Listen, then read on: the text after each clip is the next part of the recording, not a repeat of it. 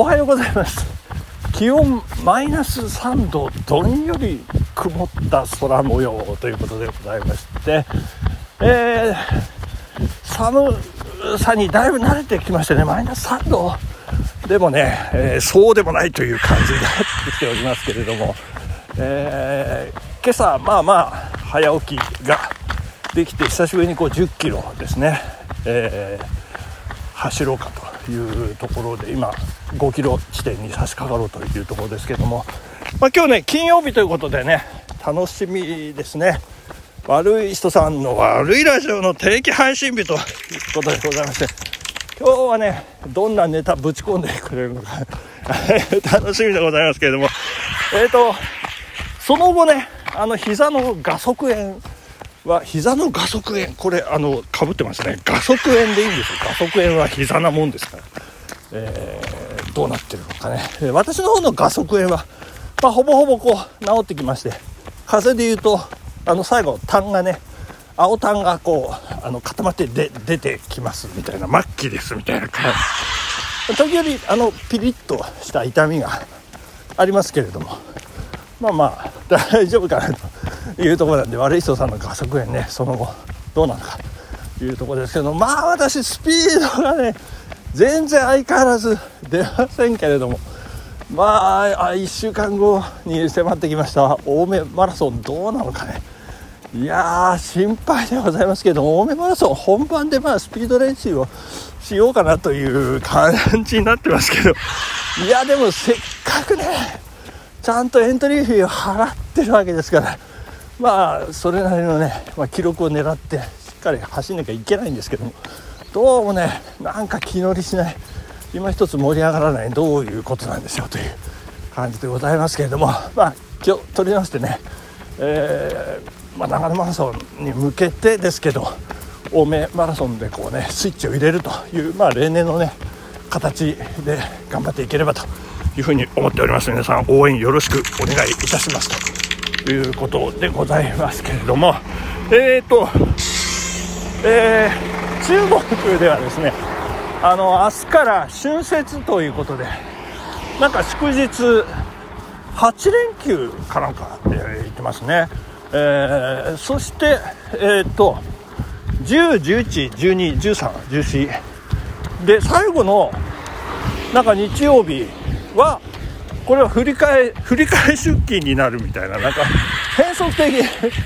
ですけれども、まあ、旧正月でね、えー、お休みでまあいろいろ、えー、家族の時間を過ごしたり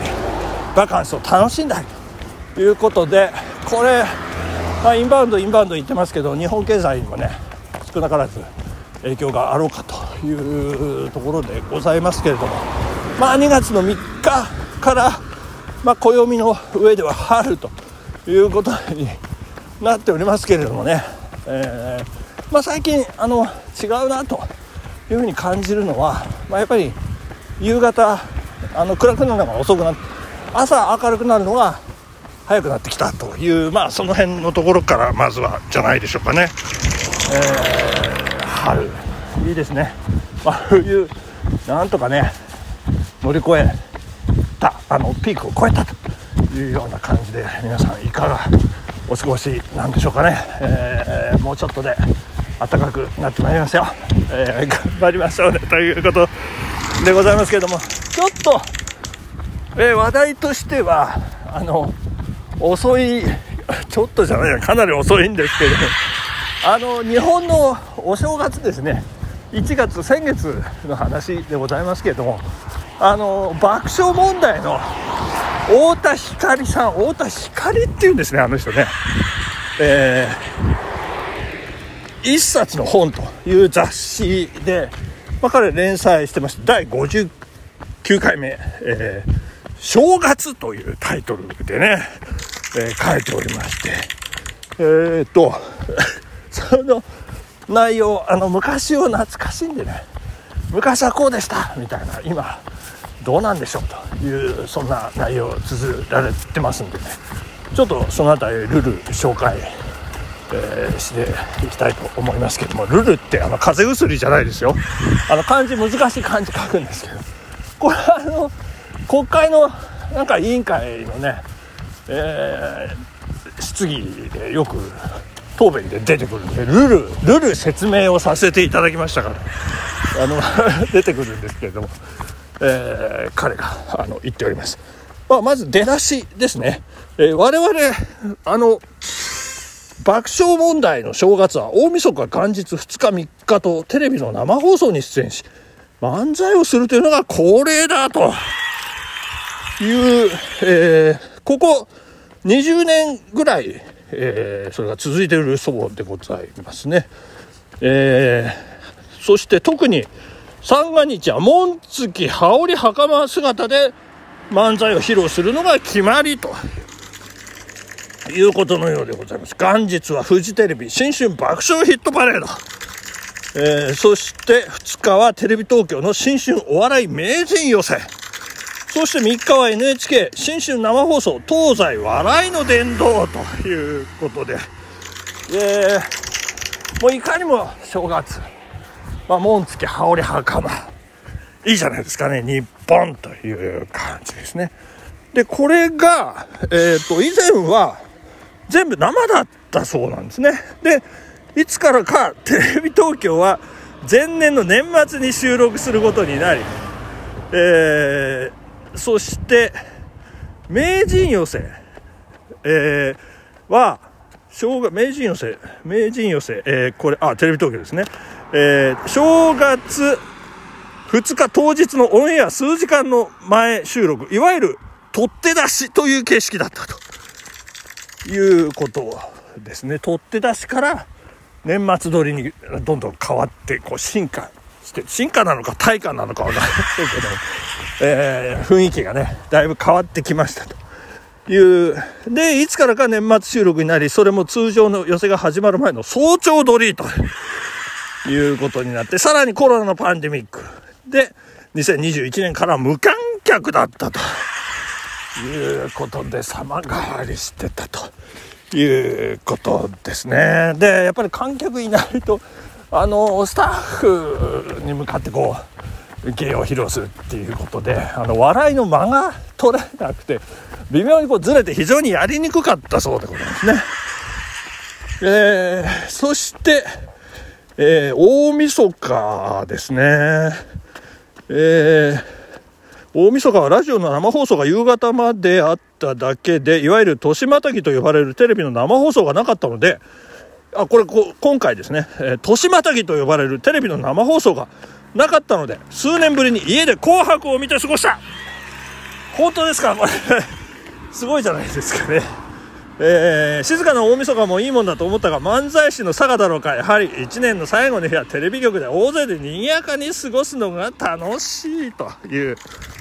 ふうにおっしゃっておりますね、えー、テレビが社用と言われて久しいですね、えー、そしてこれ彼がそれを実感するのがこの視聴率の低下よりも大晦日の特番が収録ものばかりになった。これがその社用のね原因じゃないかということを彼は言ってますね、えー、10年以上前はもう年末年始というとテレビ局はもう人でいっぱいでもう大変なことだったと。もうガヤガヤガヤガヤその熱気がね非常にこう良かった業界全体を盛り上げてたんじゃないかとそれが視聴者にもね、えー、伝わってたんじゃないかということのようでございますね。いや、そして出演する芸人もですね、えー、随分変わりましたと。えー、それだけ年重ねているので当たり前といえば当たり当たり前と彼は言っておりますけれども、えー、以前は正月といえば必ず、エビイチ染之助染太郎師匠。オープニングで出てきて、おめでとうございますこれがね、恒例だったという、やっぱり彼もね、えー、印象深い。我々も印象深いですよね。もうそれだけでもうお正月場が明るくなるということ。それからイメージ愛しい、えー、君恋し師匠ですね。えー、それからチャンバラトリオですね。え、内海恵子義恵師匠ですね。いやー、よかったですよね。まあ、そうそうたる大先輩たちという、まあ、あの、爆笑問題、えー、そういった先輩たちに会えるのも楽しみだったということのようでございますね。えー、そして、ケイシー高峰師匠の漫談ですけれども、これが良かったと。えー、毎年必ず行き過ぎた下ネタを本番で言ってしまい、えー、毎年必ずフロアディレクターの若い女性に、なんで、なんであのネタやっちゃったんですかと怒られていると。えー、私はその様子を見るのがおかしくて楽しみで、えー、しょうがなかったということでですね、えー、大変でした。そしてさらに楽屋に、え、使っていた近くの喫茶店で師匠から本番以上の下ネタ混じりの話を聞くのが恒例で、えー、正月の風物詩だったということでね。そして、ケイシ師匠ももういないということでございまして、まあ昔を懐かしんでる、しんみりしておりますけれども、えー、で、この彼のね、記述は、まあ正月から、まあいろいろ、えー、ありました。もう能登の地震ももちろんそうですけれども、その後、羽田、えー、で事故がありまして、来てた九州で火事がありましてですね、えー、そして世界に目を向けるとイスラエル、ハマス、そしてロシア、ウクライナですね、それから、まあ、NATO とバイデンの関係だったり、あとは性加害の問題ありますけれども、まあ、なんか、年明けからね、まあ、明るいいい話題がないということを彼は憂えておりますけれども、どうなっていくんでしょうか、2024年。えー、心配ではございますけれども、お時間になりましたね。えー、閉まらない内容になってまいりました。いや、元気出していきましょう。もう、ラジラン、えー、ラジオトークの皆さん、張り切っていきましょうさよならバイバイです